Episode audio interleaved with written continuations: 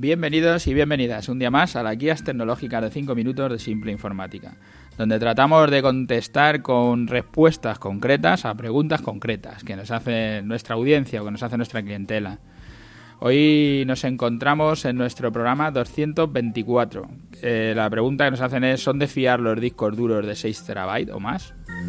Cada día van saliendo dispositivos de almacenamiento, discos duros, memorias con más capacidad, que es lo mismo que ha estado ocurriendo desde que empezamos a tener ordenadores. Para, los ordenadores personales, los primeros soportes populares que tuvimos serían los disquetes, de, que tenían para un mega.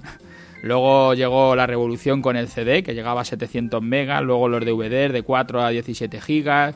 Luego aparecieron las memorias USB, que ahora ya llegan hasta el terabyte, las tarjetas de memoria. Y mientras tanto, pues hemos ido usando discos duros de todas las capacidades. La duda de cuanto más información pongo en un solo dispositivo, si el dispositivo se rompe, más información pierdo, pues siempre la hemos tenido. Pero igual que nos ha pasado antes y decidimos que lo que nos puede, lo, que nos puede hacer es poner, al ponerlo todo en un dispositivo y no, puedes decir, lo voy a poner todo en este dispositivo y me voy a fiar del dispositivo, ¿no? Es lo que quiero decir. Fiarte de que no se rompa. Y lo que hemos hecho siempre ha sido esto, es decir, el dispositivo se puede romper y lo que hacemos es hacerle copia de seguridad. Por si acaso, con los nuevos formatos de discos duros, pues nos pasa igual. Lo que tenemos que hacer es decir, si tiene 10 teras o tiene 6, tenga lo que tenga, lo que tengo que tener es copia. Para repasar un poco lo que ocurre en el mercado, ahora mismo podemos encontrar discos duros externos de 4 terabytes por unos 100 euros. Estos, estos precios nos pone que los 8 teras, comprar dos, pues está alrededor de los 200. O sea que los formatos que han salido de 5 y 6 terabytes que están superando esos 150, el de, ser, el de 6 terabytes supera los 200, yo creo que van a tener menos aceptación. Al final se van a vender menos porque el, más pequeño, la tecnología está tan usada que, está saliendo muy barato y ponerte dos al final te lleva a capacidades superiores.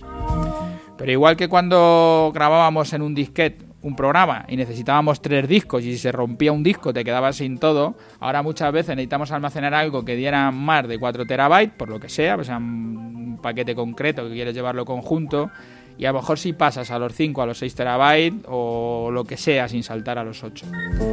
Y los nuevos formatos de 10 terabytes que están rellenados con helio, que nos anuncian desde Western Digital y que nos dicen que saldrán a un precio muy accesible, sellados, rellenados con helio en lugar de con aire, que, que nos dicen que van a sufrir menos averías y que se pondrán a la venta en estos días sobre los 400 euros y que según se vayan fabricando irán bajando el precio. Nos pasará como toda la vida, tanta información en un solo dispositivo nos dará miedo, pero es igual que todo lo que hemos vivido y la solución al final es, la misma.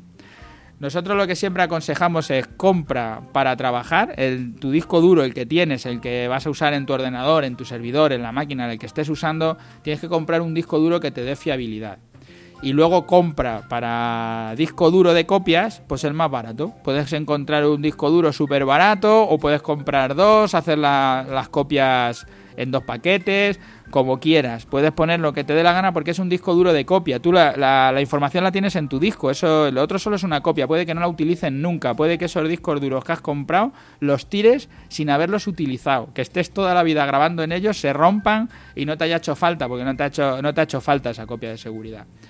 Por dar un ejemplo, el fabricante Western Digital tiene dos gamas, la, Black, que utilizan lo que llaman para el entorno doméstico, y los Red, que están pensados para el entorno profesional.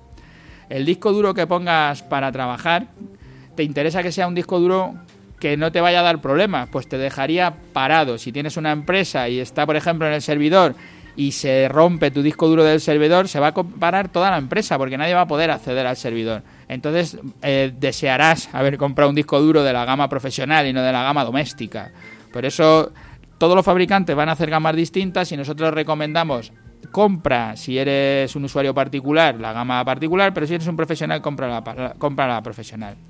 Cuando nos vamos a dispositivos de almacenamiento tan alto, nosotros aconsejamos utilizar dispositivos NAS y configurarlos según las necesidades del cliente, por velocidad de acceso al dato, por disponibilidad, por coste del terabyte más barato o depende de lo que necesites, porque vas a poder configurar todo esto y hacer un dispositivo que se ajuste más tu presupuesto a lo que estás necesitando.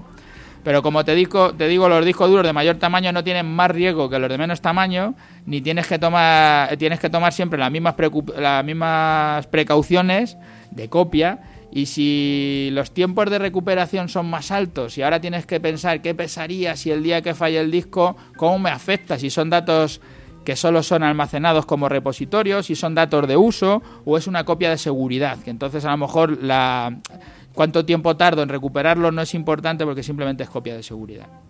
Bueno, hasta aquí que se me pasan los cinco minutos, creo que con eso contesto a lo del miedo a, a los 6 teras, es igual, al final es lo que digo. Gracias a todos los que nos escucháis a diario y a los que pasáis por las plataformas, por iTunes y por Ivo, por dejarnos allí vuestras valoraciones y hasta mañana.